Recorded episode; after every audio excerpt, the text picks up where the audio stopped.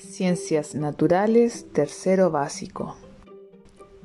Durante esta semana vamos a reforzar lo aprendido sobre las características de la luz. Por ejemplo, que viaja en línea recta, que la luz se puede reflejar y que también puede ser separada en colores. Vamos a explorar la formación de sombras con diferentes fuentes de luz, ya sean naturales o artificiales, como el sol, lámparas, linternas, etc. Vamos a describir la sombra de un objeto producida por la luz del sol, para así concluir que las sombras son una consecuencia de que la luz se propaga en línea recta. También compararemos objetos de distinto material, transparentes, semitransparentes y opacos, identificando su similitud y diferencia en relación a la luz.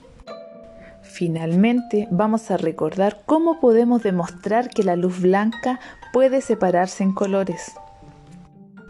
¿Recuerdan el disco de Newton realizado la clase anterior? Exacto, ese experimento nos permite a nosotros demostrar que la luz blanca se podía separar en colores. No olvides tu libro y cuaderno de actividades para las clases de ciencias.